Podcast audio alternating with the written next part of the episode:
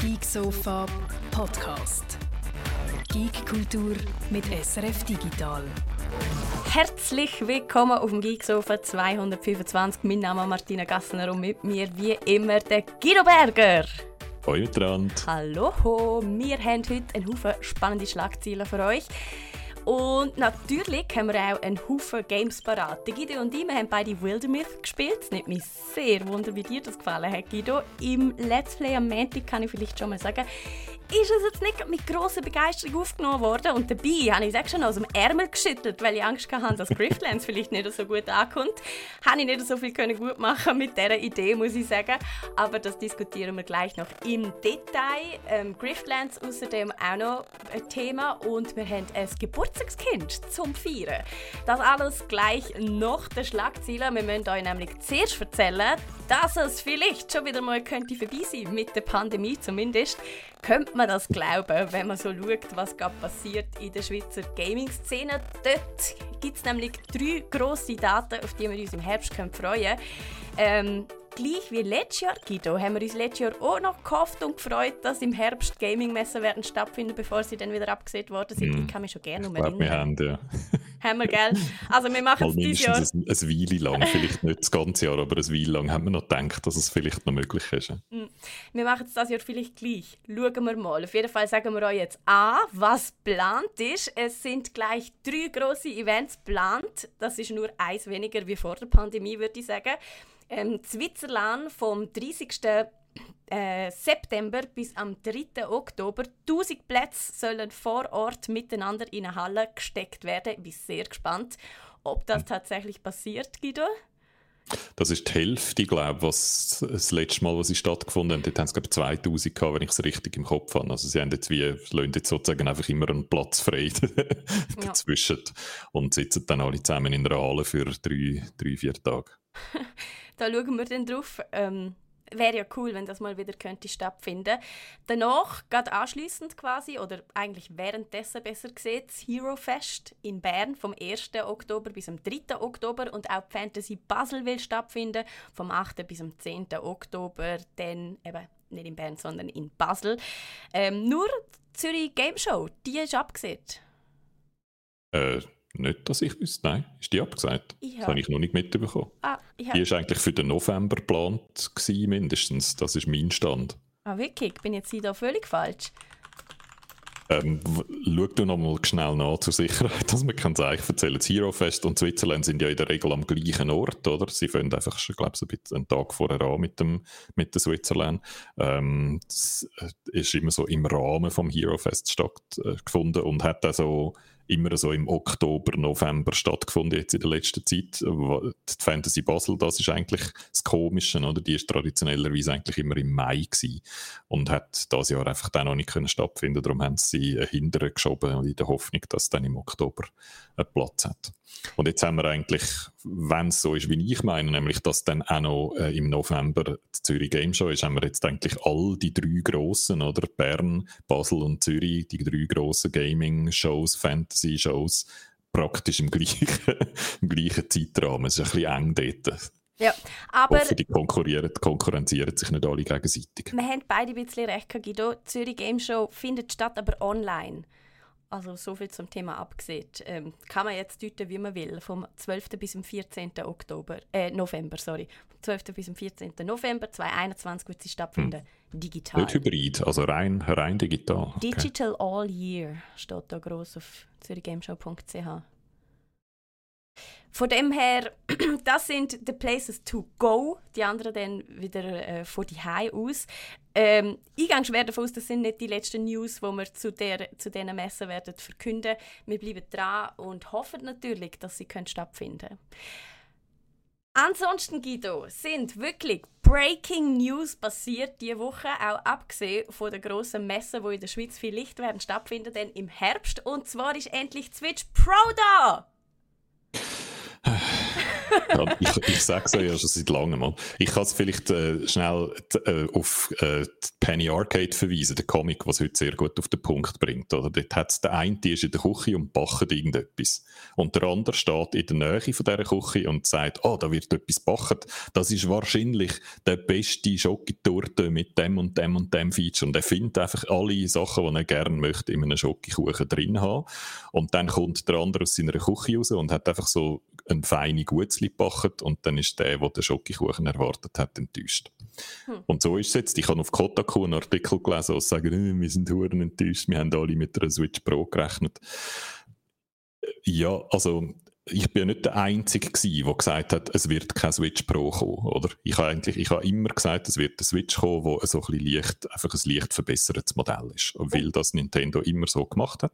Erstens. Und zweitens, weil, wenn man anständige Quellenkritik macht, dann ist einfach das Gerücht, dass ein Switch Pro mit 4K Auflösung kommt, ist schon immer auf wahnsinnig wackeligen Füßen gestanden, oder? Auf Wunsch basiert, Guido. Auf genau, Wunsch reins, reins Wunschdenken, oder? Und ihr, ihr habt euch einfach den Wunsch nicht kaputt machen lassen. Und wenn ihr zu denen gehört habt, die sich den Wunsch nicht wollen, kaputt machen lassen, dann sind ihr jetzt enttäuscht. Und dann sind ihr aber total selber schuld. Und was mich ein bisschen ärgert an dem ist nicht, dass ihr jetzt enttäuscht sind, sondern dass die Leute, die gleichen Leute, die die Artikel geschrieben haben, Switch Pro confirmed, mit einem Fragezeichen am Schluss, dass man sich noch rausschnurren kann, wo es x gegeben hat von diesen Artikeln jetzt in den letzten, in den letzten Monaten, dass die jetzt enttäuscht tun, oder? Und sagen, es ist eine Enttäuschung, die Nintendo präsentiert hat. Wenn die Leute, die eigentlich zuständig wären für Quellenkritik und für Nachstudieren und nicht einfach irgendeinen Scheiß schreiben, wenn die jetzt auch noch enttäuscht sind, dann finde ich, es wirklich es ist ein totaler Circle Jerk und es macht mich Hass. Also drei Sachen schnell an dieser Stelle. Erstens, wenn ein Journalist einen Artikel schreibt mit Fragezeichen, dann ist die Antwort immer Nein. Merken euch das. Für jeden Artikel, wo je mit einem Fragezeichen genau. geschrieben wird, die Antwort wird Nein sein. Zweitens, ich fasse zusammen, du bist also nicht enttäuscht? Nein, weil es einfach das ist, was ich erwartet habe, oder? Ein bisschen ein besserer Screen und fertig. Und äh, es hat noch etwas mehr gegeben, nämlich einen Ethernet-Stecker. Äh, Super, das wäre genau mein drittens gewesen. Kannst du uns mal detailliert zusammenfassen, was denn jetzt neu ist an dieser Switch? Sie wird einen besseren OLED-Bildschirm haben. Genau, ein bisschen grösser und OLED statt LCD. Und das, ich habe gerade noch mal, ich habe äh, gerade vorher noch mal mein Review angeschaut von damals 2017, wo die Switch äh, rausgekommen ist. Und dort habe ich den Screen bemängelt. Oder ich habe gefunden, der ist so für draussen im Sonnenlicht spielen, ist er einfach nicht hell genug. Was und stimmt? da, da könnte ich mir jetzt vorstellen, dass mit dem OLED-Screen, wo das ja eine den Features ist von OLED, dass mehr Kontrast hat und farbiger ist und so, dass es einfach cooler aussieht für, für Handheld. Und er ist auch ein bisschen grösser, nicht wesentlich grösser, aber einfach ein bisschen, ein bisschen grösser. Das ist das eine neue Feature. Das andere ist eben der, der Stecker, äh, um am, direkt am LAN, also mit einem Kabel ans Internet können anzuschliessen, statt nur Wireless. Und da spart man einfach 30, 40 Stutz, oder? Wenn man das jetzt schon machen wollte, hat man einen Adapter gekauft für das, wo man so am USB-Stecker von der Docking Station eingesteckt hat und dann dort das Kabel angeschlossen hat. So mache ich das bis jetzt. Und die 30 Stutz, die kann man jetzt sparen. Und das dritte ist mehr Speicher und zwar doppelt so viel. Statt 32 GB internen Speicher haben wir jetzt 64 GB internen Speicher. Und das finde ich eigentlich, also das ist richtig geil. Das ist natürlich immer noch u wenig, oder? Mhm. Im Zeitalter von Terabyte SSDs bei den anderen Konsolen. Aber also an den internen Speicher, wo 32 mickrige Gigas groß ist, über den stolper ich die ganze Zeit, oder? Und musst die ganze Zeit jonglieren, welche Games jetzt drauf hast und welche nicht und so. Und dass jetzt der Speicher doppelt so groß ist, finde ich, find ich gut. Ist aber immer noch ein bisschen mickrig, finde ich, für den Preis, oder? Wo in einer ähnlichen Na ja, Region ist wie die anderen Konsolen, oder? Du hast jetzt auch noch ein paar extra Features vergessen aufzuzählen. Wenn die vielleicht willst noch dazu nicht, dann wird sich der Preis plötzlich rechtfertigen. Der Pixelpile erinnert im Chat als Standby, wo verbessert wird. Ja, habe ich auch kritisiert damals in meinem Ja. Original-Review, dass es nur einen möglichen Winkel gibt und dass der Winkel ziemlich sicher immer genau falsch ist. Jetzt kann man so mehrere verschiedene Winkel einstellen und bessere Lautsprecher, ja, okay, also, ja. Ja, Okay. Gut, sind, sind neue Features. Aber das ist genau das, was Nintendo immer gemacht hat, oder? Äh, Nach einer Weile, so etwa in der Hälfte von der Lebensdauer von einer Konsolengeneration, das ein bisschen auffrischen, dass man einfach nochmal ein paar von denen kann raustischen auf der einen Seite und auf der anderen Seite, dass äh, die, die Games entwickeln für die Konsole, nichts anders machen oder Sie müssen sich nichts überlegen, für auf welchem Modell läuft denn mein Game. Es ist überall genau der gleiche CPU drin. Ähm, es kommt nicht darauf an und das ist wichtig für die Entwickler. Oder? Das ist nicht ein, Split, ein Splittern von der Konsole, wie es bei der PlayStation und bei der Xbox passiert ist in der letzten Generation, sondern für die Entwickler ist es immer noch simpel. Ich denke, zwei Fragen müssen wir noch klären. Den Preis hast du gerade schon genannt. Rausgekommen tut sie für ein Geburtstagsgeschenk für mich am 8. Oktober. Mhm. Ähm, und ist das schon mal so, das ist schon mal ein Hint. Ein Hint Richtung Nintendo. Liebe Nintendos! es kann ja kein Zufall sein, dass ihr das unbedingt am 8. Oktober rausbringen wollt. Das muss ein Geschenk für mich sein, Guido. Alles andere würde überhaupt keinen Sinn machen. Die Frage ist jetzt für mich noch, für wer sind die neuen OLED-Switches eigentlich denkt, oder? Und die Antwort für mich ist eigentlich fast schon klar. Für alle Switch-Besitzer. Weil, also, wenn ich an meinen Switch-Gebrauch denke von den letzten paar Jahren, der ist ziemlich, sagen wir mal so, intensiv gewesen. Ich habe die Switch überall mhm. mitgenommen und ich habe mich in den letzten Monaten, wenn nicht sogar Jahren, wahrscheinlich schon das ein oder andere Mal darüber beklagt, in welchem Zustand meine Switch mittlerweile ist.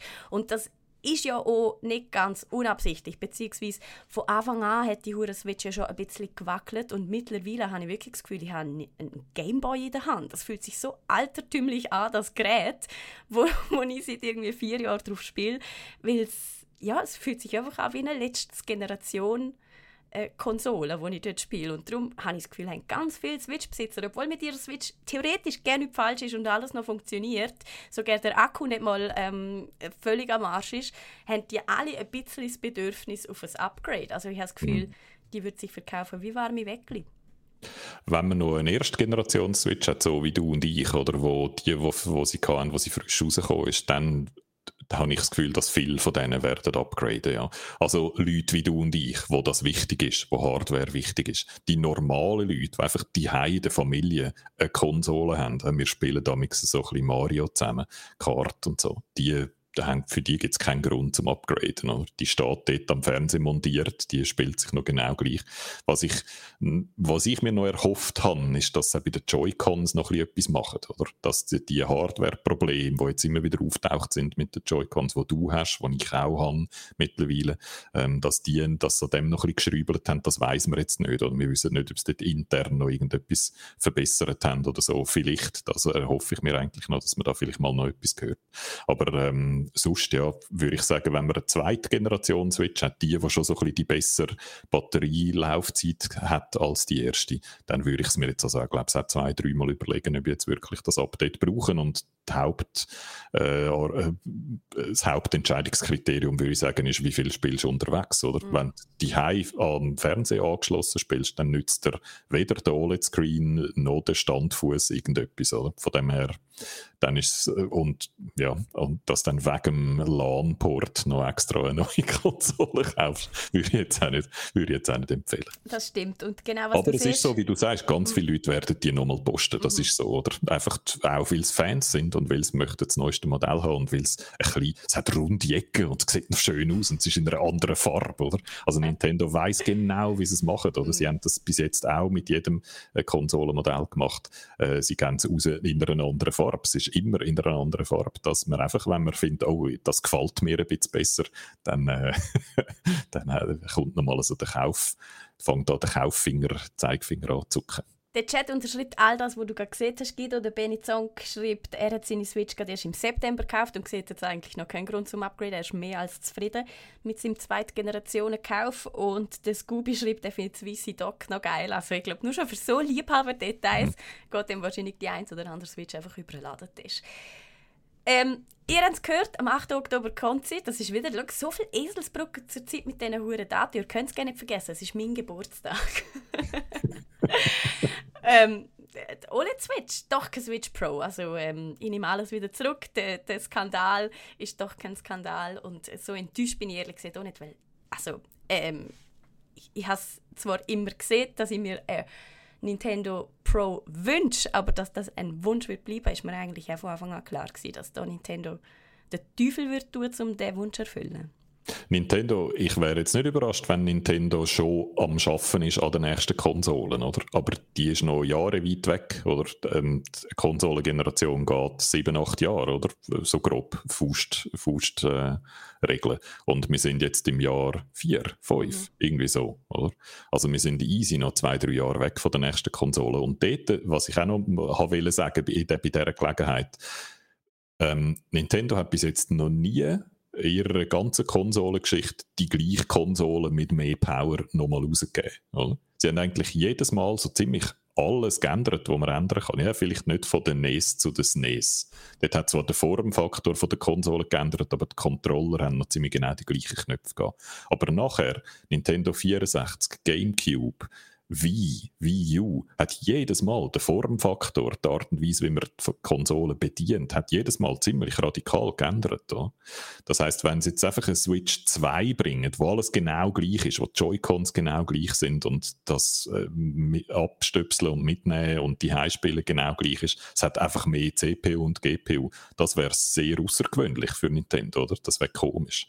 Das heißt, ich gehe eigentlich eher davon aus, dass sie an der nächsten Konsole am Umstudieren sind und dass ihre ganzen Mario und Zelda und, und so Entwickler mitdenken, was hätten wir gern, was wäre auch noch eine Möglichkeit, wie man könnte in vier, fünf Jahren dann spielen, oder? Und dass dort alles einbezogen wird, wie, was drucken wir für Knöpfe und wie sieht es dann aus und so. Und dass der Formfaktor sich ändern wird, oder? Und es nicht einfach die gleiche Konsole mit mehr Tech-Specs ist. Weil so hat Nintendo noch nie ihre Konsole verkauft mit Tech-Specs, oder? Das ist einfach ein anderer Markt. Der Markt wird im PC-Markt und bei der Next-Gen Konsolen bedient und nicht im Markt, wo Nintendo vor allem am, am äh, tätig ist. Mhm. Guido, ich hoffe ganz fest, dass wir in fünf Jahren miteinander hier hocken und uns darüber freuen, was sich Nintendo völlig Neues hat einfallen mit dem sie uns vom Hocker hauen, weil wir nie daran gedacht hätten, dass sie das so könnten machen. Auf genau das freue ich mich. und das, ist das, das ist das, was ich erwarte von Nintendo, oder? Und mhm. das haben sie jetzt die letzten paar Generationen immer erfüllt, oder? Mit der Wii U ist es ein bisschen die Hose, dort sind alle nicht rausgekommen, was sie wollen. Aber mit der Wii und mit der Switch ist es extrem erfolgreich gewesen. Und es wäre seltsam, wenn sie jetzt von dem Modell abkommen und eigentlich das machen, was Microsoft macht, nämlich einfach einen PC in kompakt rauszugeben, wo nichts anders ist von der einen Generation zu der anderen, außer dass einfach alle Zahlen aufgehen. Ja, und vor allem, also es macht auch überhaupt keinen Sinn für Nintendo so etwas zu machen. Ihre Spiele sind Mario und Zelda und die haben auch gar keine Grafik, die ein PC wird verlangen. Also genau. es gibt überhaupt keinen strategischen Grund für Nintendo je in so ein Pro-Modell zu investieren, wo nachher überhaupt keine Software rum ist, von dem es könnte profitieren. Also es, es ist einfach eine lustige Idee von uns Gamer, wo wir, wo wir vielleicht manchmal gerne hätten, weil wir ja schon gerne rummötzeln, was Nintendo alles nicht kann. Und das ist definitiv etwas, was Nintendo halt einfach nicht kann, oder? Sie können nicht 4K mhm. und sie können nicht geile Grafik. Also darum mhm. wird, wird der Ruf auch für immer bleiben, egal was sie machen. Wir werden noch in fünf Jahren da sitzen und sagen, aber es ist im Fall nicht 8K, es ist nur, äh, keine Ahnung, HD, was auch immer. Und genau. das wird für Nintendo 100 Mal lange, weil bis jetzt lang 27p für sie auch. So, und Somit kommen wir zu der nächsten grossen Breaking News, Guido, für die ich ebenfalls hoffe, dass wir die vier, fünf Jahre noch miteinander hier hocken. ja, ich hoffe es auch, weil so lange könnte es noch gehen. Äh, man kann jetzt, wenn man auf der Bingo-Karte, man muss noch Geduld haben ja. drauf, dann kann man das jetzt abhökeln. Es, wir sind da im Gerüchtebereich äh, von zwei verschiedenen Leuten, die irgendwie Rockstar-Leute kennen oder so, ist äh, diese Woche rausgekommen, dass Rockstar äh, an GTA 6 dran ist und dass es aber noch lange geht, bis das kommt. Es ist so von 2024, 2025 dreht, äh, dann ungefähr ähm, soll Rockstar sich überlegen, das nächste GTA, GTA 6 äh, rauszubringen. Und zwar aus verschiedenen Argumenten, die ich alle zusammen interessant finde. Das eine ist, sie wollen offenbar ihre Firmenkultur ändern und äh, weniger Crunch oder kein Crunch mehr ähm, verlangen von ihren Mitarbeitern. Das ist im, im, damals bei GTA 5 hat man so die Horror-Stories gelesen von 100-Stunden-Wochen und so, wo man immer noch im Nachhinein muss sagen, dass, wo sie das gesagt haben, haben sie das es ist damals ist so eine, ein PR, ein PR-Fettnäpfchen 3000 gewesen, weil der, der das gesagt hat, hat das stolz gesagt im Sinn von, schau mal, wie fest wir uns anstrengen dafür, das Game geil zu machen, oder? Und hat dort dann so sich und ein paar von seinen Executive-Kollegen gemeint. Und ähm, ja, es ist einfach damals so ein bisschen äh, äh etwas gewesen, wo Rockstar angekriegt worden ist. Da sind sie scheinbar äh, das am Willen zu ändern. Das ist der einzige Grund, warum sie es ein bisschen gemütlicher machen. Und da muss man jetzt gerade auch noch äh, einschränkend hinten sagen, wenn sich jemand kann leisten kann, sich ein bisschen gemütlicher zu nehmen, dann Rockstar, weil die ja mit GTA 5 immer noch verdienen wie blöd. Ein Game, das im September 2013 rausgekommen ist, Martina. 2013, das ist acht Jahre her. Mhm. GTA 5 ist für die PlayStation 3 damals. Ich habe das auf einem Röhrenbildschirm gespielt, Guido. So alt ist das Spiel. Auf einem Röhrenbildschirm habe ich es Mal gespielt. Und das läuft immer noch. 140 Millionen Mal haben sie es verkauft. Sie haben letztes Jahr GTA Online die Ausgaben um fast 30% gesteigert. Also das ist auch nicht am Abflachen, oder? sondern das generiert einfach immer noch Stutz, Stutz, Stutz. Und auch aus deren Optik macht es total keinen Sinn, die ganze Bude zu stressen und alle irgendwie Gas zu geben, sondern sie können easy mit dem Teil von der Firma weiterhin GTA Online bedienen und dort immer ein bisschen weiterentwickeln und mit dem anderen Teil von der Bude das GTA 6 entwickeln. Das ist der eine Grund. Und der andere ist ganz einfach, sie warten wahrscheinlich einfach bis noch mehr von diesen Next-Gen Konsolen dort draussen sind. Oder? Die könnten sich ja schneller verkaufen, wenn man nicht blöderweise in so einer weltweiten Chip-Shortage wäre. Äh, es gibt ganz viel Bedarf, aber es hat einfach noch nicht so viel draussen, wie jemand von Rockstar auch von sich selber erwartet. Oder sie möchten, dass dann das alle spielen, GTA 6. Und wenn nicht alle können spielen, weil es einfach noch nicht genug von den Next-Gen-Konsolen draussen sind, dann ist es ein bisschen doof. Oder? Ich hoffe auch, dass sie jetzt wirklich gerade auf die Next-Gen-Konsolen gehen und gar nicht, gar nicht mehr erst auf die Current-Gen gehen. Naja, ähm, Current-Gen ist ja Next-Gen. Ja, also. stimmt. Current-Gen ist eigentlich noch nicht Current. Das, äh, ja, Next Gen ist noch nicht Current Gen, weil noch nicht alle eine können haben, die wollen. so, so aber wir leben schon in der Zukunft gedanklich zumindest. Eigentlich wären wir schon in der Zukunft. Ja. Und GTA wartet einfach noch ein bisschen, bis alle in der Zukunft angekommen sind. So. Ähm, das sind für mich eigentlich, ja, da muss man jetzt einfach noch Geduld haben. Was man auch gehört hat, ist, Vice City soll der Standort sein. Nicht in den 80er Jahren, wie es damals in Grand Theft Auto Vice City war, sondern in der Gegenwart. Also Miami als Standort. Und sie haben so geschwätzt von, in diesen Gerüchten wird geredet von einer äh, sich die ganze Zeit ändernden und äh, wachsenden Karte, so wie man es jetzt von den grossen Battle Royale Games, Fortnite und so zum Beispiel kennt, dass sich die Karte die ganze Zeit wieder ein bisschen ändert, dass irgendein Event passiert und dann ändert sich Zeug und so. Und das wäre natürlich sehr cool. Und das würde dann eben auch bedeuten, dass man nicht alles muss fertig haben auf den Release-Tag hin, sondern dass man nachher noch die ganze Zeit über Jahre hin oder das Spiel weiterentwickelt. Mhm. GTA 6, es geht also noch ewig. Wir haben darum geschieden nicht die Luft an und begraben jenste Gerüchte, die zu dem Thema rauskommen für die nächsten 17 Jahre oder so. Ich habe noch etwas vergessen zu sagen. GTA 5 kommt jetzt dann noch für die Next-Gen-Konsolen raus, und zwar am 11. November, also dieses Jahr. Also, oh, also wer es noch nicht viel. gespielt hat, kommt ganz einzigartige Gelegenheit, ja. über diesen Klassiker doch noch nachzuholen. Es gibt nicht viele Games, die das geschafft haben, oder? Auf drei Konsolengenerationen zu sein auf der PS3, 4 und 5. Das ist total crazy. Ist GTA 5 ist einfach crazy. Unglaublich, das Spiel. Ja. Äh, und auch regelmäßig zuvorderst vorne in den Charts, gell? Also ja. es ist nicht so, als würde es nicht irgendwo einfach rumdümpeln, sondern es ist vorne mit dabei. Von dem her, ich glaube ehrlich gesagt ja nicht, dass sie weniger Crunch machen wegen dem. Ich glaube einfach, dass sie ihre Kühe noch länger melken und dass alles andere ein bisschen Greenwashing ist. Aber da sehen wir nicht dahinter. Von dem her lassen wir das vielleicht einfach ihre Sache sein. Wir haben noch ganz einen Haufen andere Skandale, wo, äh, Nachrichten, die eigentlich in Skandal legen können. So gehören sie. Und für das brauchen wir den Jingle, Guido. Jim von Schande und Skandalon mit dem Guido am Mittag. Sehr gut. Irgendwie so. Ja, irgendwie ähm, so. Der Face Clan die haben sich etwas geleistet. Und also, äh, sagen wir, einzelne, fairerweise einzelne Mitglieder vom Face Clan. Der Face ist ja ursprünglich eine E-Sport-Organisation und mittlerweile sind das mehr so Influencer und Lifestyle-YouTuber und so, wo einfach mehrere von denen dabei sind und dann tun sie ganz viel Merchandise verkaufen und haben alle Millionen von äh, Followers auf ihren entsprechenden Kanal. Und die haben jetzt ähm, einen haben sie rausgeschossen und drei haben es auf unbestimmte Zeit suspendiert, weil die etwas gemacht haben, wo man kann, glaube ich, so als ein Krypto Pump and Dump bezeichnen. Also die haben auf ihren äh, YouTube und äh, Social Media Kanal ein Altcoin, eine bestimmte, eine bestimmte Kryptowährung promotet und allen ihren Fans gesagt, ey, ist eine geile Sache, kauft den Kryptocoin. Und dann haben sie äh, offenbar dann ihre eigenen von diesen Kryptocoins verschüttet und dann ist die Kryptowährung ins Nichts runtergefallen und nichts mehr wert gewesen, da ihre Fans, die da auf das reingehauen sind, haben Geld verloren. Etwa so kann man, glaube ich, den Skandal zusammenfassen. Einer hat etwas gesagt dazu und hat sich auch sehr entschuldigt und gefunden, im Nachhinein jetzt gefunden, es sei unverantwortlich gewesen. Und äh, von den anderen hat man noch nichts gehört und Face hat eben gefunden, das ist überhaupt nicht gut gewesen und gar nicht mit uns abgesprochen und darf überhaupt nicht passieren. Und ich habe das, äh, ich habe ich hab das gelesen und habe gedacht, fuck, was kommt da auf mich zu, oder? Weil ich habe zwei Söhne jetzt, die sind jetzt noch nicht in dem Alter, wo sie anfangen, Altcoins posten auf dem Internet. Aber das wird, äh, das ist im Moment schon eine Herausforderung für Erziehungsberechtigte, oder?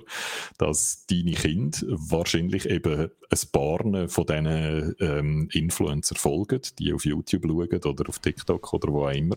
Und dass die dann möglicherweise so Zeug empfehlen, oder? Und dass dann die Kleinen einfach äh, irgendeine App haben, wo sie dann irgendwie können ihr Sackgeld in irgendeine blöde Kryptowährung investieren und dann verlieren sie das alles, bloß weil die sie reingelegt haben. Das ist nicht das erste Mal, dass Influencer so Scams machen? Das hat ja bei denen, äh, im Zusammenhang mit diesen ähm, mit Wetten auf irgendwelche virtuellen Güter oder mit Skins, Waffenskins kaufen und auf den Wert von diesen Waffenskins in CSGO wetten und so Zeug. Es gibt immer wieder so Sachen, oder, wo eigentlich Influencer ihre, ihre, Vor also ihre ihre Machtposition, dass sie halt ein grosses Publikum haben, missbrauchen, um schnelle Geld zu machen damit. Okay, aber jetzt stell dir vor, dein Sohn würde anstatt auf den hure Scam reinfallen für ein paar hundert Franken Fitness-Shakes ähm, von den Influencer kaufen. Wäre das besser? Wärst du denn glücklicher nicht, und stolzer auf deinen Sohn?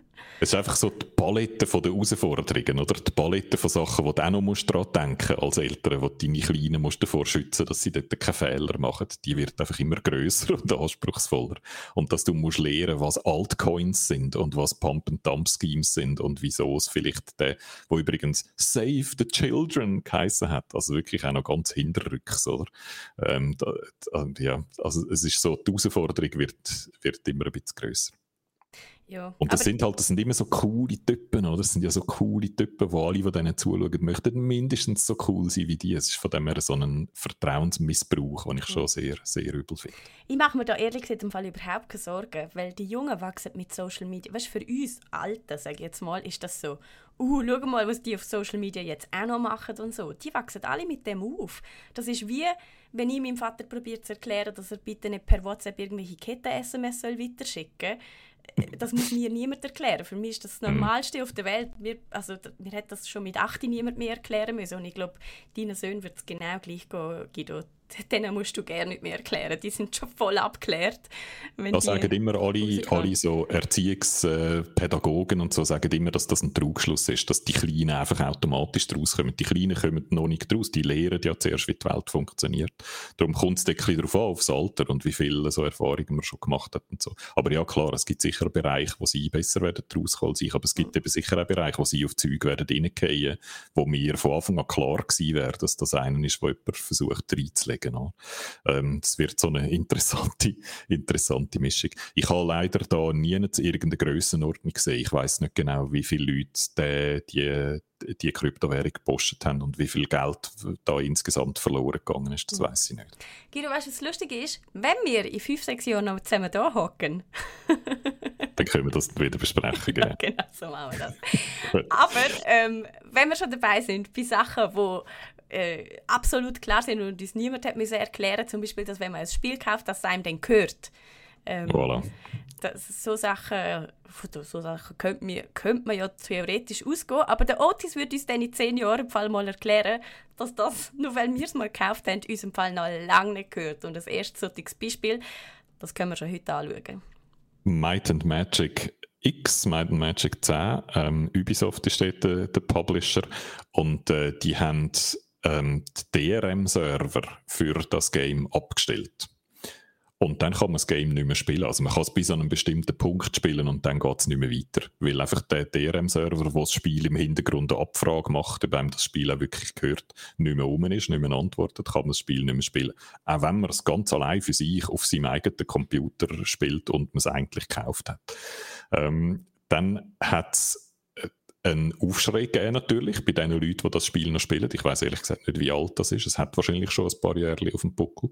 Ähm, die haben dann gefunden, hä, was ist? Und es hat einen Fan-Workaround gegeben von Leuten, die irgendeinen Hack herausgefunden haben, wie man das kann verhindern dass der DRM-Check passiert und dann fehlschlägt. Und dann hat Ubisoft oder beziehungsweise der Entwickler nicht reagiert, indem sie die DRM-Server wieder angestellt haben oder den DRM-Check rausgenommen haben oder irgendeinen Patch gemacht haben, der das Problem gelöst hat, sondern sie haben es einfach aus dem Steam Store rausgenommen. Problem gelöst. Aus dem Augen, aus dem Sinn. irgendwie gefunden, fuck you, wir haben keine Lust, da irgendwelche Zeit zu investieren. Wir nehmen es jetzt auch noch aus dem Store. Ja. Und es gibt jetzt so ein paar Might Magic-Fans, die uh, hässig sind auf Ubisoft. Might Magic, Guido, ist jünger als GTA 5. Okay. 13, 23. Januar 2014. Es hat wahrscheinlich schon einen Grund gegeben, die DRM-Server abzustellen. Es hat wahrscheinlich schon nicht mehr wahnsinnig viele Leute gegeben, die das Spiel noch gespielt haben. So. Aber es ist einfach so ein, ja, es ist so ein Schuss ins Bein. Oder wie wenn du die Überlegung machst, wir dürfen keine Kosten mehr generieren für das Game, das fast niemand mehr kauft, dann könntest du auch einen Patch machen, wo der DRM-Check einfach abstellt, oder? Das wäre jetzt wirklich keine Sache gewesen. Und dann hättest, wenn sie ja niemand mehr spielt und du kein Geld mehr damit verdienst und darum kein Geld mehr ausgeben fürs Betreiben von einem Server, dann wäre es ja auch nicht so schlimm, wenn es dann jemand noch piratisiert, oder? Also, es ist wie, es, es hätte eine einfache Lösung gegeben, wo alle gut ausgesehen hätten dabei und äh, Ubisoft hat aus Gründen, die nicht ganz klar sind, den Weg gewählt, wo sie maximal schlecht aussehen dabei. Das stimmt. Äh, der Pixelpile schreibt im Chat noch, das ist das Problem mit allen Online-Multiplayer-Spielen, die werden die paar Jahre alle unspielbar mhm. sein. Genau. Das ist aber kein Online-Multiplayer-Spiel. Nein, nein, nein. Wir reden von einem Game, wo, wir, wo wahrscheinlich, ich weiß es nicht, es hat möglicherweise irgendeine Online-Komponente drin gehabt. Wir reden vom Singleplayer-Modus, der nicht mehr spielbar ist, oder? wo man einfach bis einen bestimmten Punkt kann spielen und nachher hängt es ab. Mhm. Also, ja, da müssen wir eigentlich, wenn man ja ein Multiplayer-Spiel kauft, dann weiß man beim Kauf, dass irgendwann die Community weitergeht und das nicht mehr für immer spielt. Oder? Mhm. Das ist selten so, wie es ist ja eben nur ein Game, ist GTA 5, wo alle für immer spielen. Und bei allen anderen Games ist es halt so, dass sie irgendwann vorbei sind. Aber wenn man ein Singleplayer-Spiel spielt, geht man eigentlich schon davon aus, dass man das kann spielen, wenn man will und wie man will. Also Lösung haben wir jetzt keine für das, oder? Das wird einfach Nein. ab sofort Nein, es gibt wirklich keine. Es gibt scheint einfach den Workaround, wo irgendwelche Leute aus der Community herausgefunden haben und that's it. Oh je. Naja, dann auf zum nächsten Skandal. Äh, man hört ja von Hacker rund um den Globus gerade wieder. Ich habe das Gefühl, das, sind das Sommerloch-Hacker, Guido? Oder, ja. oder sind die wirklich, weil ich meine, gehackt wird ja immer. Nur im Sommer und im Januar ist einmal Zeit, um darüber zu berichten, weil sonst nicht so viel passiert. Ähm, ich habe das Gefühl, das ist vielleicht auch gerade aktuell wieder ein bisschen der Fall. Jedenfalls auch bei Apex Legends ist gehackt worden und zwar nicht einfach so zum Spaß, gell? Nein, die haben, also ich finde es eine wunderbare Geschichte. Es geht eigentlich um Titanfall. Titanfall ist auch von Respawn, Respawn, wo eben auch Apex Legends gemacht hat. Und so ein bisschen ein älteres Game. Und äh, Titanfall 1, also ein uraltes Game, ist offenbar unspielbar im Moment auf dem PC, weil es unter Angriff von Hacker ist. Aber weil es so ein altes Spiel ist, wo das irgendwie einfach fladet mit irgendwelchem Zeug und glaub, verhindert, dass Leute können sich zu einem Server connecten, irgendwie so etwas. Ähm, Titanfall 2 ist ja dann auch mal noch rausgekommen, also Titanfall 1 ist wirklich ein altes Game. Und scheint haben bei Respawn irgendwie niemand, der überhaupt noch das wartet und irgendwie schaut, wie es diesen Server geht und ob dort irgendjemand beschießt oder eben hackt gehackt. Oder? Und darum haben jetzt Hacker ihr aktuelles Game, eben das Apex Legends, gehackt und so eine Meldung angezeigt im Game der Spieler und hoffentlich hat der Entwickler, ey, Titanfall 1 wird im Fall gehackt, helfen uns, das dort ein bisschen zu flicken. Also sie haben ein neues Game gehackt, um darauf hinzuweisen, dass das alte Game gehackt wird und man dort vielleicht noch ein bisschen flicken Man muss sich einfach selber wissen, Guido. ja. Important message visit and repost savetitanfall.com, wo es dann um das geht. Also, die haben wie einfach so eine Message reingehackt, die gezeigt wird. Finde ich noch, ist es so, modern problems require modern ja. solutions, oder? Sie haben nicht ein E-Mail geschrieben an, an, Respawn, sondern sie haben das aktuelle Und Respawn hat auch nicht einfach ihr Spiel abgestellt, nur weil sie niemand mehr hatten, der auf den Server schauen könnte, sondern sie haben es offenbar laufen lassen. Und das muss man ihnen hoch anrechnen. Und vielleicht engagieren sie ja so gerne wieder Leute, die sich um die alten Server kümmern. Das wäre natürlich die Höhe. ich habe jetzt nicht mehr genau geschaut, aber dort, wo ich es nachgelesen habe, hat äh, Respawn sich selber noch nicht geäussert zu dem Fall. Also ich weiß nicht, was sie machen. Darum sage ich jetzt nicht zu laut. Sonst kommen sie noch auf die Idee, dass das mit dem Abstellen vielleicht noch eine easy Lösung wäre für ihr Problem. oh je, hoffentlich haben wir niemanden auf die Idee gebracht. Ja. Naja, also, wir äh, haben somit alle Schlagzeilen besprochen, oder? Wo wir für diese Woche für euch bereit gemacht haben. Das heißt, wir können von der Pflicht in die Kür. Wir küren jetzt nämlich ein Geburtstagskind und zwar eins, wo es wirklich verdient hat, dass wir es feiern. Gestern ist Pokémon Go fünfjährig geworden, Guido. Mhm. Wir gratulieren zu einem Spiel, wo wirklich einfach jeder Rekord gebrochen hat. Fünf Jahre ist es her, wo es bei uns in der Redaktion um nichts anderes gegangen ist als um Pokémon Go. Wir haben für das ganze SRF, wahrscheinlich sogar in der Tagesschau, mehrfach darüber berichtet, dass jetzt da ein Game rum ist, wo im Fall alle ausflippen, wo 130 Millionen Downloads in der ersten Woche hat und äh, somit einfach sämtliche Rekorde geschlagen hat. Es ist auf 55 verschiedene Länder auf Platz 1 geschossen in den Download-Charts. Es hat äh, Nintendo seither etwa ähm, im Schnitt eine Milliarde pro Jahr so einfach in die Kasse reingespielt. Es hat kurzfristig dafür gesorgt, dass der Wert von der ganzen Firma Nintendo 23 Milliarden darauf gesaust ist und darum scheinbar sogar kurzzeitig wertvoller war als PlayStation. Das war aber leider nur ganz ein kurzer Moment so gewesen. Ähm, also es hat wirklich einfach jenste Rekord gebrochen. Die aktuellen Zahlen von Pokémon Go übrigens, 641 Millionen Downloads im ersten Halbjahr von 2021. Also es ähm, wird immer noch, äh, sorry, 641 Millionen Dollar hat es umgesetzt, nicht Downloads, im ersten Halbjahr von 2021. Das heißt, es wird auch das Jahr wieder eine gute Milliarde spielen. Und sogar wahrscheinlich noch ein bisschen mehr, wenn es so weitergeht. Das ist total crazy. Das ist total crazy und das ist vor allem mehr als in jedem vorangegangenen vergleichbaren Zeitraum. Das heißt, sie machen jetzt mit weniger Spielern mehr Geld als noch vorher. Und das liegt unter anderem daran, dass sie ganz viel so ähm, Corona-Features eingebaut haben. Und zwar sofort, wo die Corona-Pandemie losgegangen ist. Weil Pokémon Go ja eigentlich klassischerweise ein Spiel ist, wo man muss rausgehen und rumlaufen und andere Leute treffen und so. Und dass das natürlich so nicht weitergespielt werden während der Pandemie, ist bei, bei Niantic scheinbar gerade allen klar gewesen. Und darum hat es ganz viele Features gegeben, um von die aus spielen, zum Pokémons anlocken, wo dann in die eigenen vier Wände kommen, anstatt dass man muss rausgehen muss. Für das hat man können zahlen und so haben sie gerade einfach nochmal mehr Umsatz generiert mit ihrer brillanten Idee, äh, die Pokémon-Spieler die zu lassen. Es ist eine Erfolgsgeschichte in so vielen Acts, man weiß gerne, wo anfangen und wo aufhören. Es ist schon recht ironisch eigentlich, äh, weil ich mag mich also gut daran erinnern, dass viele gerade so die Gamer-Gamer gefunden haben, echt, das ist doch ein Scheiß, dass man muss voraus. Es wäre doch noch cool, wenn wir auch mehr von die aus machen, oder? Weil wir uns ja gewöhnt sind, gerne die zu sein. wir, wir Gamerinnen und Gamer. Und dort haben so die Niantic-Chefs immer gesagt, nein, nein, nein, das ist gerade genau unser Ziel. Das ist unsere hehre Mission, dass die Leute sich mehr bewegen. Wir machen etwas Gutes für die Menschheit. Die Leute gehen raus, laufen. Und dort, wo sie dann gemerkt haben, oh shit, jetzt wird es für uns ganz eng, jetzt sind wir in einem Lockdown und wir können nicht mehr Geld verdienen, dort hat man dann schnell einfach die ganze Mission über den Haufen gerührt und hat dann easy können von die aus spielen und es ist dann mit der Menschheit retten und uns zu mehr Bewegung anregen. Plötzlich nicht mehr so, es ist dann gar nicht mehr so wichtig gewesen. so ein Zufall, ha? So ja, ein Zufall. Verrückt, wo das jetzt wieder herkommt. Wo das jetzt wieder herkommt, genau. können wir euch irgendwie auch nicht so ganz erklären.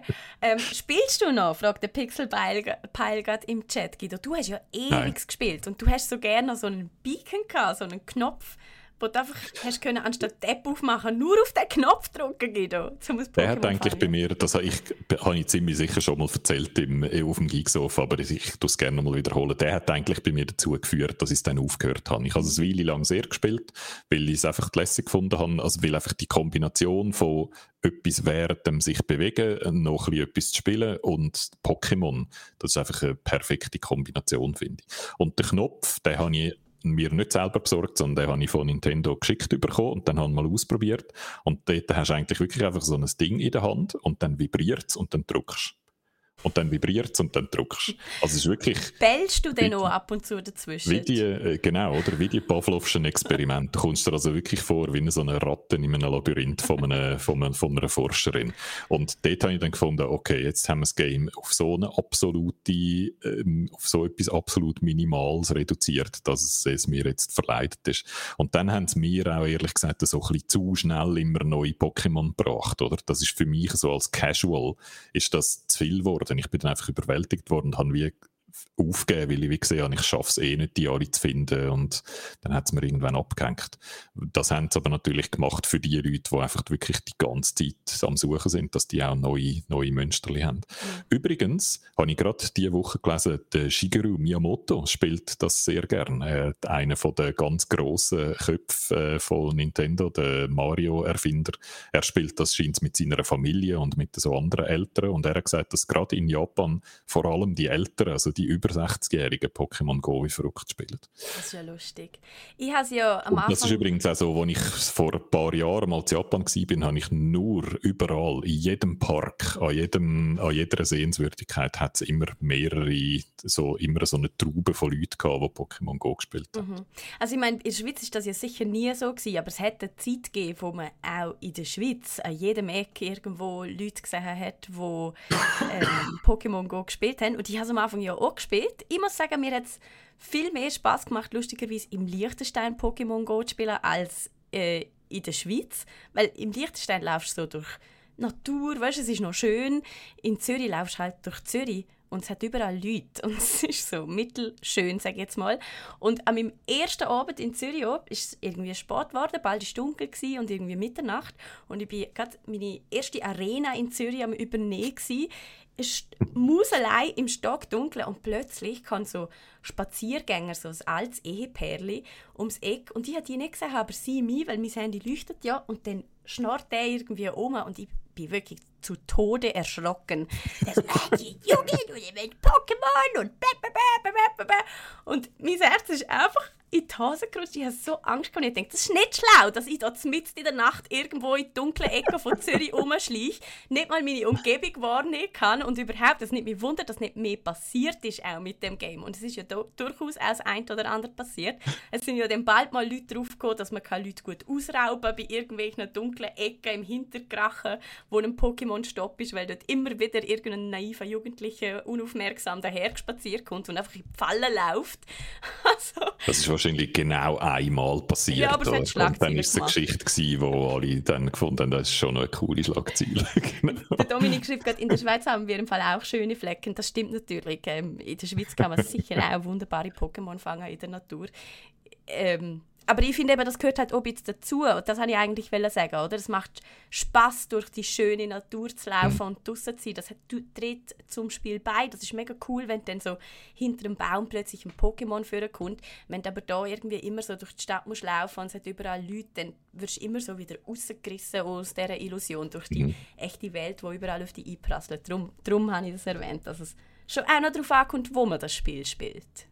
Ich habe jetzt höchstens in Ferien habe ich es nochmal schnell vorgenommen, weil wenn man an einem anderen Ort ist, an einem ganz anderen Ort auf der Welt, dann hat es dort dann auch andere Pokémon als da oder und als dort, wo man normalerweise ist. Und dann hat es sich gelohnt, schnell ein paar abzuholen, wo man sonst äh, einfach kleinere Chancen hat, die zu finden. Aber ja, die, die letzten Mal oder so, wo ich wirklich weg bin, habe ich es dann auch wieder sein gelassen. Also es ist, bei mir hat es sich nicht mehr so, weil es ist schlussendlich ja dann wirklich sehr so, die Mechanik ist sehr simpel. Ja, so, definitiv. So kann man es, glaube ich, sagen. Aber Definitiv, ja, ich glaube, eben- gerade weil die Mechanik so simpel ist, ist es so erfolgreich. Das muss Ja, man einfach zugeben, oder? Weil die Mechanik so simpel ist, ist das Erlebnis darum so wichtig, oder? Ich glaube, es ist sehr Ja. wichtig, eben, das, was ich gesehen habe, durch die schöne Natur zu laufen, aber natürlich auch andere Pokémon-Jäger zu treffen und so. Mhm. Am Stopp. Die Leute, mit den Leuten draussen auf, unterwegs zu sein. Auch das hat dazu beigetragen, dass ich es im Liechtenstein lieber gemacht habe. Dort habe ich immer meine Schwester und ihren Hund dabei gehabt. Das ist natürlich viel lässiger als muss allein durch Zürich warten und so. Also es war so ein Erlebnis Pokémon Go. Und das ist jetzt vielleicht nur so, dunkt mir. Jetzt ist es eben, wie wir schon festgestellt haben, eher ein Game, wo man eben wieder von die aus spielt, wo man eben wieder wo es eben gar nicht so wirklich darum geht, rauszugehen und sich zu bewegen, sondern es ist ein Game, das will Cash machen und das machen sie momentan auch wunderbar von die aus. Was sich auch noch ein bisschen bestätigt hat, ist das, was wir damals schon gesagt haben, dass es wahrscheinlich eine Ausnahmesituation ist, oder? Dass einfach die Verknüpfung von sich bewegen in der realen Welt und der Fantasiewelt von Pokémon, dass das die Stärke ist von Pokémon Go und dass sich das nicht beliebig übertragen lässt auf irgendeine andere Fantasiewelt. Weil dort damals haben dann gerade so die breiteren Medien alle gefunden, das ist die Zukunft der Games. In Zukunft sind alle Games AR. Und Gamer haben sich dort alle so ein bisschen die Augen gerieben und gefunden, hey, ich will doch nicht in Zukunft die ganze Zeit müssen mich bewegen in der realen Welt zum Gamen. Da kennen ihr uns aber schlecht. Nicht, oder? Genau, oder? Und äh, das ist halt wirklich die Story, die das Game erzählt, die muss äh, attraktiv sein. Und sie haben es ja dann nochmal probiert. Sie haben es mit Harry Potter probiert, wo jetzt auch nicht eine kleine Franchise ist, die niemand kennt, oder? Sondern eine ziemlich, eine ziemlich grosse. Ich Das hat aber glaube nicht so schlecht funktioniert, wenn ich da einhaken kann. Pokémon Go hat ja noch einen grossen Bruder und eine kleine Schwester, kann man sozusagen sagen. Ähm, die grosse Schwester ist Ingress, das hat es schon vorher gegeben, ist eigentlich exakt genau das gleiche Spiel, einfach mit einem anderen Motto. Also dort geht es irgendwie darum, dass irgendwelche Energie von irgendwelchen, äh, von irgendeiner, keine Ahnung, shady Fraktion durch so Portal eingeschleust wird in die Welt und man muss die Portal schliessen und besetzen und so und man muss sich für das für eine Fraktion entscheiden. Genau gleich ja wie in Pokémon und jetzt gibt es auch noch Wizards Unite seit, ähm, seit wann gibt es das? Guido 2019, gell? Ja, genau, hast du da notiert, 2019. 19 und dort ist auch wieder genau das gleiche in einmal Harry Potter getunkt. Also man muss sich nicht für ein blau, gelb oder rot entscheiden, sondern natürlich für irgendein Harry Potter Haus. Man muss äh, Artefakte in der Nachbarschaft aufsuchen und äh, irgendwelche Zaubersprüche. Also das gleiche einfach in Harry Potter. Und wenn man das Gefühl hat, dass ist, dass die sind beide nicht erfolgreich. Die sind natürlich beide bei weitem nicht so erfolgreich wie Pokémon Go, aber die werden auch gespielt. Es gibt äh, Hogwarts Unite, Harry Potter Wizards Unite Festivals, die stattgefunden haben das Jahr und letztes Jahr und, und so weiter. Also auch da gibt es eine Szene, aber die, natürlich im Schatten von Pokémon Go bringt es fast nicht über die zu berichten, weil die so klein im Vergleich dazu sind. Aber wahrscheinlich immer noch viel grösser als ein Haufen andere Games, wo wir, wo wir darüber schwätzen. Äh, das nächste soll Transformers sein. Oh. Es sind jetzt mal die Gerüchte umgegangen, dass Niantic auch etwas Transformer-mäßigem arbeitet. Ähm, mal schauen, ob das dann äh, dann nicht im erfolgreicher oder weniger erfolgreich ist als Harry Potter. Ich habe das Gefühl, es ist so, es wird immer so eins weniger wichtig, oder? Ja. Aber ja, so Das habe ich jetzt eben gerade sagen, das ist Pokémon doch- Go schaffst du einfach nicht. Transformer ist doch völlig unlogisch. Die müssten jetzt entweder DC Universe oder Star Wars machen, oder? Irgend so eine richtig grosse Franchise, ja. Die sind Alles dann halt andere ist doch Pipifax. Naja, wir werden sehen. Es braucht ja auch nicht jedes Spiel eine riesengroße Fangemeinschaft, Guido. Und somit kommen wir, glaube ich, zu unserem weiteren Spiel, das wir noch ähm, heute besprechen wollen. Wildermyth und Griftlands. Zwei Indie-Games, die sich einerseits sehr, sehr ähnlich sind ähm, und definitiv irgendwo weit in einer Indie-Liebhaber-Nische drin stecken. Wo wollen wir anfangen? Vielleicht zuerst bei Griftlands. Das ist nämlich der eigentlich geplante Game-Tipp für einen Montagabend. Und ich habe es ein paar Mal gespielt. Ähm, es hat wahnsinnig gute Kritiken. Es kommt von Clay Entertainment. Die haben vorher schon richtig gute Games gemacht, wie Don't Starve, wo mir sehr gut gefallen hat, oder Oxygen Not Included. Also so Indie-Games, wo immer sehr viel Charme haben, sage ich jetzt mal aber auch so eine gewisse strategische Tiefe. Und Griftlands ist vom Aufbau her ähnlich, einfach ganz ein neues Genre. Also es ist ein Deck-Building-Game, man tut so Karten zusammensammeln und spielen.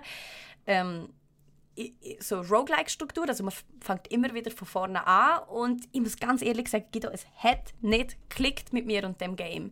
Ich ha Lass mir noch schnell sagen, von der Mechanik her, ist es, so ein, ist es ein Sammelkartenspiel, also hast du immer mehr Karten, die du dann jeweils vor einem Durchgang dein Deck zusammenstellst oder tust du während dem Durchgang das Deck zusammenstellen?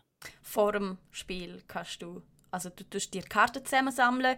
Gewisse okay. davon verbrennst noch so und so von mal brauchen, dann hast du sie gerne mit im Deck zum Beispiel. Andere Aber kannst du behalten. Dann ist es nicht wie Slay the Spire, wo du eigentlich ja in jedem neuen Durchgang neu dein Deck zusammenstellst. Sondern es ist ähm, jedes Mal, also sondern das ist eigentlich das, was dein, was dich verbessert von Durchgang zu Durchgang, dass du immer mehr Karten zur Auswahl hast, um dein Deck zusammenzustellen. Doch, so ist es.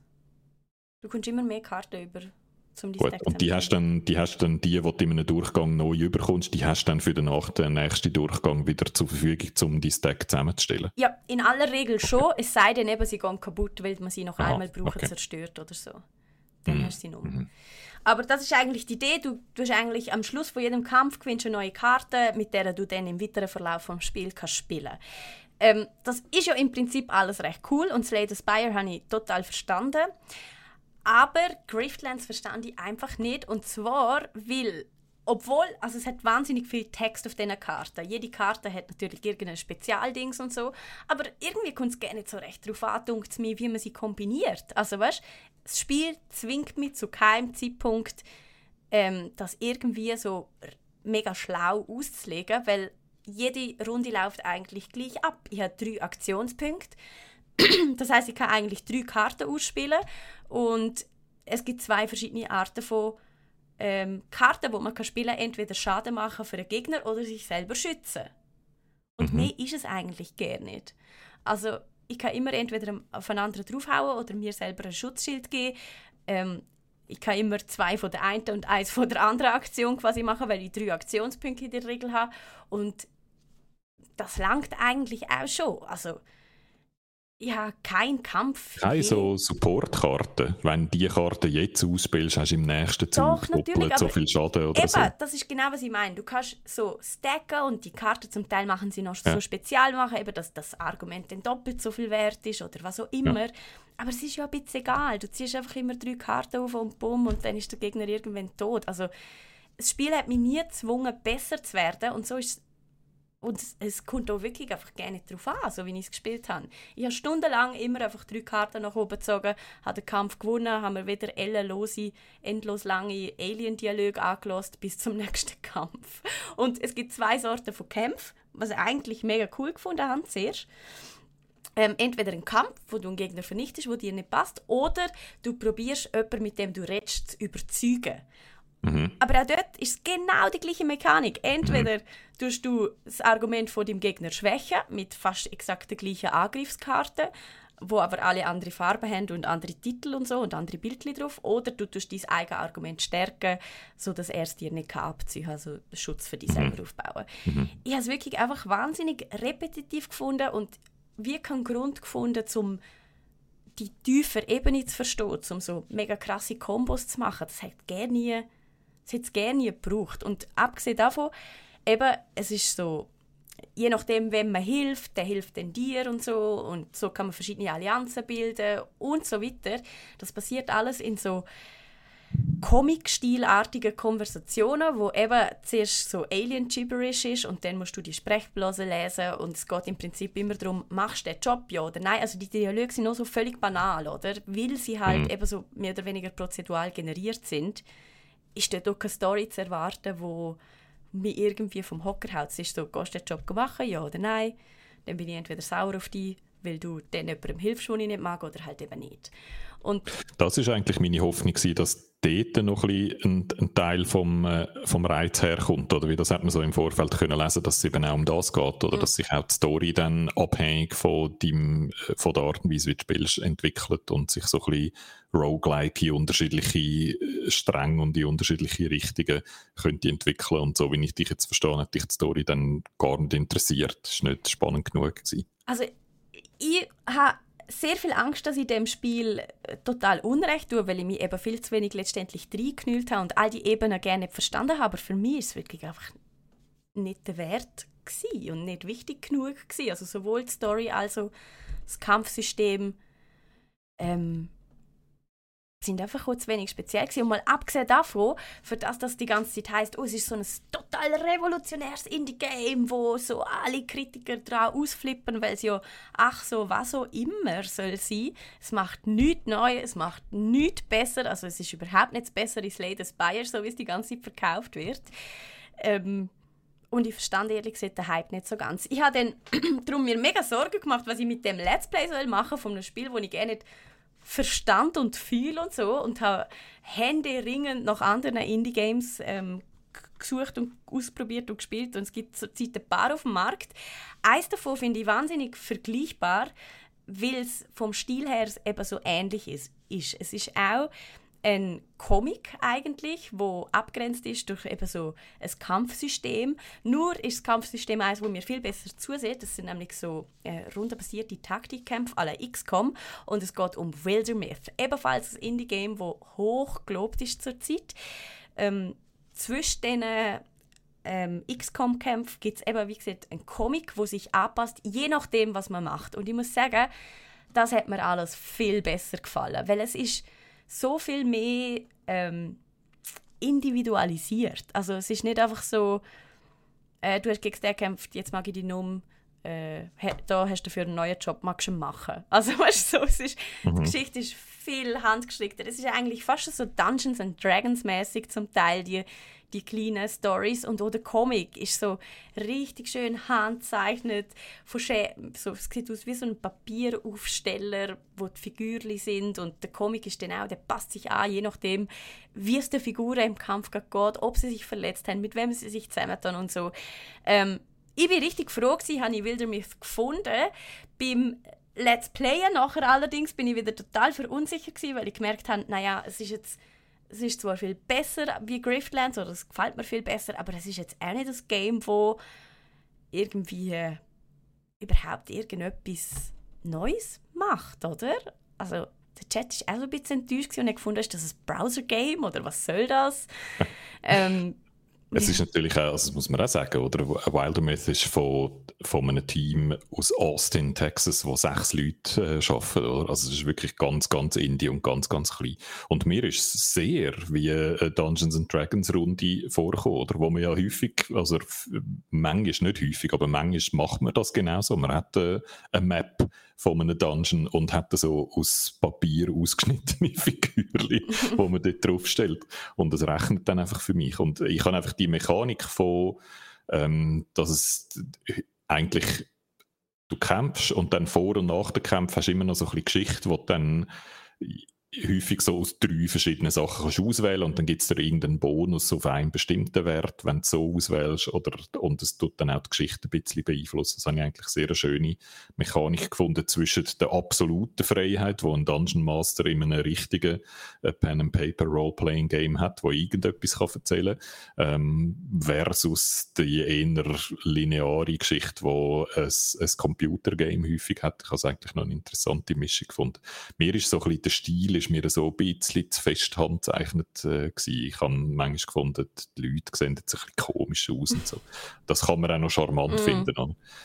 Und ich dann ich, has, ich habe eigentlich ursprünglich mal gedacht, dass dort, wo du dann in der Ferien bist, dass ich das dort dann vielleicht noch spiele und habe es darum erst mal so ganz kurz angespielt, bin noch nicht wahnsinnig tief reingegangen und hab, dann, es hat dann schon eine rechte Detailtiefe so, also halt einen Haufen so Wert und Zahlen, wie man es halt kennt aus, aus einem Dungeons and Dragons äh, Rollenspiel. Also sehr ja. viele so Zahlen, die du musst damit beschäftigen Wie ist das gewesen, wenn wir ein bisschen länger spielen? Ist es so Zahlen fokussiert, wie, wie D&D häufig ist? Ach, ähm, ich finde, es ist, also es ist wahnsinnig nach bei XCOM. Gerade auch hm. ähm, viel mehr wie bei Dungeons and Dragons. Also die Geschichten, es, es sind ja eigentlich und das machen eigentlich lustigerweise fast all die XCOM-Klonen falsch. Das macht auch XCOM falsch übrigens, wenn du mich fragst. Das macht nur Wastelands richtig. XCOM ist immer aufteilt eigentlich in zwei Games. In die rundenbasierten Taktikkämpfe und irgendein mhm. Metagame, das überhaupt nichts mit dem Rest zu tun hat und mhm. die einfach nur draus bringt. Und vielleicht sogar noch verhindert, dass du am Schluss deine Mission erfolgreich kannst abschliessen, obwohl du immer gut gekämpft hast, einfach weil du bei dem scheisshuren Metagame nicht so ganz draus bist. XCOM macht den Fehler, ähm, Wildermyth macht genau den gleichen Fehler. Ich finde eigentlich nur Wastelands macht das richtig. Du bleibst nämlich auch immer in dieser Ansicht, du bleibst immer in dieser Geschichte und es entwickelt sich quasi ein Kampf aus der Situation, wo schon vor deinen Augen ist. Es ist nicht so mhm. Metagame und dann wieder in den Kampf reingezoomt und wieder rausgezoomt und wieder reingezoomt. Ähm, und die Stats, die es hat, die sind eigentlich allesamt für einen Kampf, also für einen rundenbasierten XCOM-Kampf, dass du dort eben ähm, Sachen kannst upgraden, neue Fähigkeiten überkommst und vor allem die Stats eben kannst verbessern. Ähm, mhm. Dungeons and Dragons mäßig, so Rollenspielmäßig, ist eigentlich immer nur am Schluss vom, vom Dialog gibt es dann eine Option, wie es soll weitergehen oder wie du die jetzt entscheidest. Das, das ist vor allem das Dungeons and Dragons Element. Also zum Beispiel, ob du eine Romanze eingehst, nur freundschaftlich mit denen zusammen weitermachst oder ob du die verfeindest oder so. Und je nachdem geht es dann ganz anders weiter. Das ist so Dungeons and Dragons ähm, Ecke. Und das ist alles gut und recht. Ich finde es auch nicht schlecht. Es gibt auch dann, wenn die, wenn die erste Kampagne mal durch hast, dann schaltest du so ganz viele neue frei mit ganz vielen neuen Themen, wo du eben, du kannst deine Figuren machen, wie du willst, du kannst die anlegen, wie du willst, du kannst ihnen Sachen in die Hand drücken, wie du willst. Ähm, und das finde ich macht so ein bisschen zu einem persönlichen Abenteuer. Das gefällt mir eigentlich recht gut, mhm. muss ich sagen der Teil hat mir auch gefallen, das habe ich jetzt gerade, ich jetzt gerade sagen. Mit dem habe ich am meisten Zeit verbracht mhm. in meinen ersten ein, zwei Stunden, als ich es gespielt habe. Auf den Randomize-Knopf drücken, so lange, bis man den Namen nicht nur von der Person, sondern das kannst du auch bei jedem Gegenstand machen, fast, wo, wo du überkommst. Oder kommst einen neuen Speer oder einen neuen Pfeilbogen über und dann kannst du dem einen Namen geben. Und dann kannst du entweder den Namen selber dir ausdenken oder eben 27 Mal auf den Randomize-Knopf drücken, bis der irgendeinen coolen Namen vorgeschlagen hat. Und die Namen sind alle wahnsinnig cool. Ja ich wollte sagen, macht... schon beim zweiten Mal kannst du zuschlagen, es ist jeder gut. Genau, die sind einfach lustig ja. und also einfach so übertriebene Rollenspiel nehmen, oder? Nicht einfach ein Speer, sondern auf ihrem, äh, ihrem Presskit haben sie den Empowered Bone Spear. Das sind einfach so Rollenspiel-Klischee nehmen, oder? Wo ich einfach wirklich sehr unterhaltsam finde. Mhm. und wo die so, ja, so, und gen wo genau das passiert, wo du sagst, es wird dann sehr schnell zu etwas sehr Persönlichem mhm. und irgendein doofer Speer, wo du genau weißt, der in zwei Runden nach zwei Kämpfen versetze ich den sowieso wieder durch einen besseren Speer wird irgendwie trotzdem etwas Lässiges, mhm, weil, er einen coolen Namen, weil er einen coolen Namen gehabt hat. Es hat so mehr, in, mehr Emotionen drin, nur durch die Möglichkeit, das zu personalisieren. Total. Zum Beispiel, wenn jemand keine HP mehr hat, also keine Gesundheit und eigentlich stirbt, dann kannst du immer entscheiden, ob er jetzt stirbt und dafür noch Schaden anrichtet oder ob er ähm, quasi sich zurückzieht und dafür verletzt ist und so. Und nachher haben sie so Malus-Bonus-Effekt Also zum Beispiel Mini hat einen versteinerten Fuß gehabt, der hat sie zwar langsamer gemacht, aber ihr dem mehr Schutz gegeben und so. Also es mm, hat dann okay. auch alles Auswirkungen auf einen späteren Verlauf oder eben du hättest sie können sterben lassen, dann wäre sie weg gewesen. Dafür wäre sie nochmal explodiert und hätte einen Haufen Schaden angerichtet auf dem Spielfeld oder so. Ähm, und, und eben das ziehst du dann mit für den Rest von deiner Kampagne. Das finde ich das ist mega cool gemacht. Das siehst du dann auch in jedem Comic, hat sie den steinernen Fuß plötzlich. Also das hat mir sehr gut gefallen. Von dem her, Wildermyth ähm, ist kein schlechtes übrigens, Game. Das ist übrigens Clevere an dem selber gezeichneten Scherenpapier, äh, äh, ähm, wie sagt man, Scherenschnittstil, oder? Dass dann halt wirklich, wenn du ein neues äh, Schulterrüstungsteil anlegst, dann ist das eben grafisch auch sehr simpel, das dann überall drauf zu machen, weil ja alles flach ist und alles immer genau von vorne äh, siehst. Also es ist sehr so, ja, unabhängig von dem, was man macht, wird es wahnsinnig schnell sehr so spezifisch und jedes Mal ein bisschen anders und für alle ein bisschen anders. Mit so ganz simplen Mitteln und eben einem sehr kleinen Team. Also es ist so designmäßig scheint es mir auch recht clever zu sein. Total. Aber ich muss sagen, für das, dass beide gerade so hoch gelobt sind, habe ich sie jetzt nicht so umwerfend gefunden. Also vor allem Griftlands habe ich nicht verstanden, wobei ich immer noch vorbehalte, dass ich dem Spiel einfach wahnsinnig Unrecht tue und es nicht kapiert habe. Ähm, falls irgendjemand, der zulässt, das anders sieht zum Beispiel, ich, ich fände es noch spannend daran, ähm, eine andere Sicht auf das Spiel zu sehen. Oder besser gesagt, jemand, der sich dem wirklich reingeknüllt hat und vielleicht mir kann erklären was man da überhaupt alles Lässiges machen kann. Weil ganz am Schluss von Griftlands habe ich dann noch, es gibt so tägliche Herausforderungen, haben wir eine gemacht und ich habe sie auf schwer gestellt. Ähm, dann wiederum ist es für mich eine unlösbare Aufgabe gewesen. Also weißt, dann hat irgendwie mein Gegner doppelt so viel HP wie ich und egal wie viele Karten ich dem draufgeklatscht habe, das hat einfach hinter und vorne nicht gelangt. Und es müsste ja theoretisch langen und es gibt sogar in dieser täglichen Herausforderung so Bonusziele, zum Beispiel erledige den Gegner in nur einem Zug. Mhm. Mir ist völlig unklar, wie das überhaupt technisch soll möglich sein aber es muss ja irgendwie gehen, wenn das eine von den Aufgaben ist, oder? Und das zeigt mir einfach, dass ich das Spiel glaub, nicht so verstanden habe, wie es müsste sein vielleicht einfach auch noch zu wenig lang gespielt, oder? Es ist wie, es könnte ja sein, dass es wie Hades ist, ja. wo am Anfang auch irgendwie, ich, ich bin, wo wir das letzte Mal über Hades geredet haben, bin ich ja noch nicht am ersten Boss vorbeigekommen, oder? Und an mir nicht recht können vorstellen, wie man überhaupt zum fünften Boss kann kommen. Und du bist mittlerweile am Punkt, wo es darum geht, wie schnell du zum fünften Boss mhm. kommst und nicht, ob du zum fünften Boss, Boss Voll, aber oder? genau das, das ist eben... auch so sein, je nein, länger man spielt, genau... desto, cool, desto ein cooleres Deck hast du dann und kannst dann wahrscheinlich Sachen machen, machen, was du am Anfang nicht kannst? Ich glaube eben nicht, weil ich habe es ja jetzt schon stundenlang, also wenn, wenn das so ist, dann ist es einfach wahnsinnig schlechtes Game Design, muss ich sagen. Weil ich habe es ja jetzt schon stundenlang gespielt und es ist einfach nicht darauf angekommen. Also weißt, es mm. müsste ja dann wie so eine mit ranführen an die mm. Möglichkeiten oder mir Irgend so wie das Hades macht, ja. oder? Wo dir die ganze Zeit zeigt, schau, jetzt, jetzt kannst du das und jetzt musst du noch das probieren und jetzt wirst du noch da besser. Und wo du eigentlich immer merkst, ah, es geht vorwärts, ich werde ja. besser. Und Hades ist auch das pure Gegenteil, weil es ist so schwer, dass du, dass du von Anfang an weißt, oh, wenn ich da nicht dazulerne, komme ich so nie einen hm, Schritt weiter, ja. oder? Bei, das ist so wie zu simpel. Ja, du haust einfach irgendetwas das Gefühl, drauf, ist ja wurscht, oder? Und wieso sollst du denn und darum finde ich einfach, selbst wenn sich hinter dem allem noch ein richtig gutes Game versteckt, dann haben sie es einfach wahnsinnig schlecht verkauft. Didaktik ist schwierig. Das wissen alle Lehrerinnen und Lehrer in unserem Publikum. Es ist schwierig, wie man jemandem etwas beibringt. ich würde an dieser Stelle noch sagen.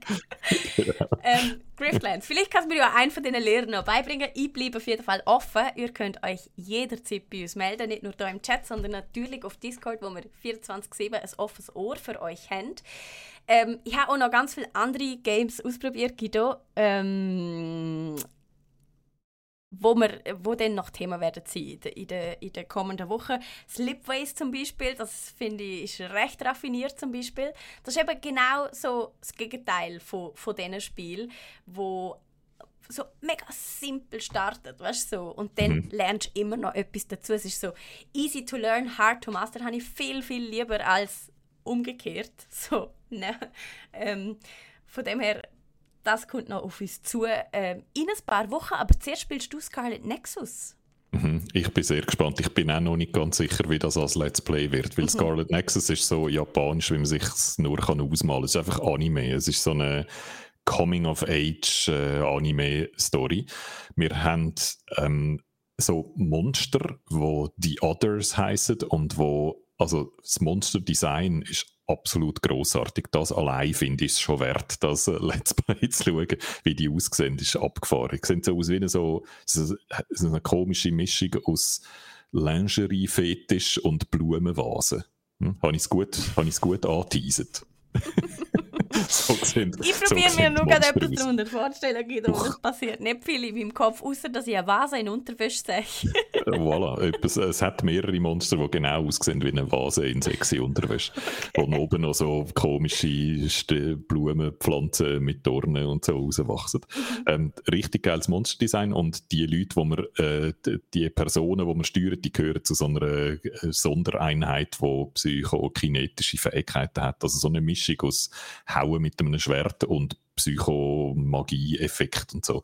Und das heißt, du machst eigentlich zwei Sachen. Das eine ist Kämpfen. Dort äh, ist so ein klassisches japanisches Hack and Slash mit Kombos, oder? Wo immer, immer mehr lehrst und immer coolere Kombos kannst machen.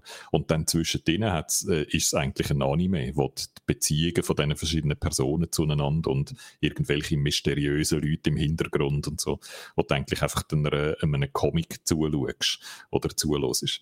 Und es ist, ähm, ich bin gespannt, wie das dann funktioniert äh, im Let's Play. Den Kampf finde ich super und die, die Story bin ich im Moment noch nicht weit genug, um zu sagen, ob ich sie gut finde oder nicht. Ähm, aber es sieht sehr spannend aus und eben das Monster-Design ist cool und ich finde eigentlich auch den Kampf super. Also es könnte schon, es könnte schon noch etwas sein zum Zuschauen. Scarlet Nexus am nächsten Montag uns hier auf dem YouTube-Kanal, der Guido spielt. Nachher haben wir ganz viele Indie-Games für euch, bevor dann Mitte August der nächste Blockbuster kommen soll mit Humankind. Ist das ein Blockbuster für so die Leute, die gerne Strategiespiele haben? Ja. ja, also das wartet schon sehr, sehr so. lang, muss ich sagen. Und ja. ich habe auch viel Angst, dass ich noch länger darauf warten ähm, Es ist so ein bisschen die Zeit der Indie-Games. Also wirklich, es mhm. kommt einfach nichts Grosses dafür. Ein Indie-Game am nächsten, wo alle mit im Skiwerferlicht stehen bei uns. ähm, ich habe äh, die nächsten zwei, die können, eben One-Hand-Clapping, das wird sehr, sehr lustig beziehungsweise einfach nur total skurril. Auch das habe ich schon angespielt. Ein Game, wo man muss singen zum, zum Spielen können. Oh. Und es wird Jetzt einfach aber. nur schlimm, Guido. Es wird einfach nur schlimm. Es wird cringe pur. Kannst du mit einer Hand klatschen? Nicht ohne mir weh zu tun. So machst du das. Guido, du bist ja crazy ich habe gemeint, man muss so ganz, wenn man ganz wild so sein Armgelenk nach vorne wirft, dann kommt der Finger auf dem Unterarm an. Uff, nein, das, das tut mir noch schon beim dran denken weh. Ja, es tut eben das weh. Aber wenn man ganz fest und wild haut, dann klatscht es. Dass sie meine Bassisten haben. Dank denen kann ich das. Okay, okay wir lassen das. Ähm, in One-Hand-Clapping muss man singen zum Sachen bewegen. Das heißt, ähm, du musst eigentlich non-stop Geräusche von dir geben in dem Spiel. Und das macht man zwangsläufig irgendwann einfach mit Singen. Meistens so. wir müssen uns noch irgendetwas Schlaues ausdenken fürs Let's Play, dass man auch irgendetwas Sinnvolles kann singen kann. Sonst wird es nämlich unerträglich für alle Beteiligten. Ähm, Slipways. Ich habe das wird das grossartiges Da freue ich, mich schon, freue ich mich schon sehr drauf. Ja, das kann ich mir vorstellen. Ich, eigentlich habe ich das Gefühl, der Jürg müsste das Let's Playen, wenn ich es mir jetzt Meinst? so genau überlege. Vielleicht können wir da noch mit ihm reden. Wenn wir das Hologramm können auffahren für das. Äh, Slipways ist dann so ein äh, Strategie-Game, wo man so muss Sachen verbinden also verschiedene Planeten miteinander verbinden. Und der Magnificent Truffle Pix Guido. Das ist ein Game, wo man dich muss fernhalten davon. Das ist nämlich ein Walking Simulator oh. von denen, von denen, die schon äh, Everybody's Gone to the Rapture gemacht haben. Also nicht die gleichen Buden, aber Leute, die dort mitgeschafft haben, sind jetzt an dem. Und es geht um eine romantische Geschichte à la Firewatch mit jemandem, der so mit Metalldetektoren durch die englische Landschaft rennt. Also glaube, es ist ein Game für mich und nicht ein Game für dich. Und ich, ich bin gespannt, ob es dann wirklich auch ein Game für mich ist. Ich habe noch gerne Walking Simulators, wenn es eine gute Geschichte erzählt. Total. Ich bin gespannt auf all die Indie-Games und hoffe, da ist ähm, das ein oder andere drunter. Guido, Old World muss man unbedingt auch noch mit auf den, Platz, äh, auf den Plan nehmen. Das ist ähm, vor ein paar Tagen rausgekommen und richtig gut weg. Es ist so kompliziert, dass ich noch hinten und vorne nicht rauskomme. So ein ähm, Ziff-Game. Ähm, wo, wo mich gerade ein bisschen wahnsinnig macht, aber noch sehr spannend ausschaut. Das müssen wir irgendwo noch in unserer Liste einbauen. Der Dom fragt gerade, ob Pokémon Unite eigentlich auch noch irgendwo auf unserem Plan drauf ist. Ehrlich gesagt nicht. Hm. Es, ja, wir müssen schauen, was jetzt noch alles rein mag, weil es geht dann im Herbst geht's dann richtig los, oder? So vor allem Ende September, Oktober, da geht es dann wieder richtig los. Da kommen ein Haufen grosse Sachen raus. Also das heisst alles, wir machen jetzt so den Summer of Indie Games und wenn dann, wenn es anfängt Herbsteln, dann kommen dann wieder die grossen Sachen raus. So ist das. Nächste Woche aber kann er von uns kein Game-Inhalt erwarten. Der Jürg ist nämlich ähm, zurück vom NIF. Äh, bis dann, dort steckt er jetzt nämlich aktuell am Neuchâtel International Fantastic Film Festival bringt er uns immer einen Haufen lässige Filme mit.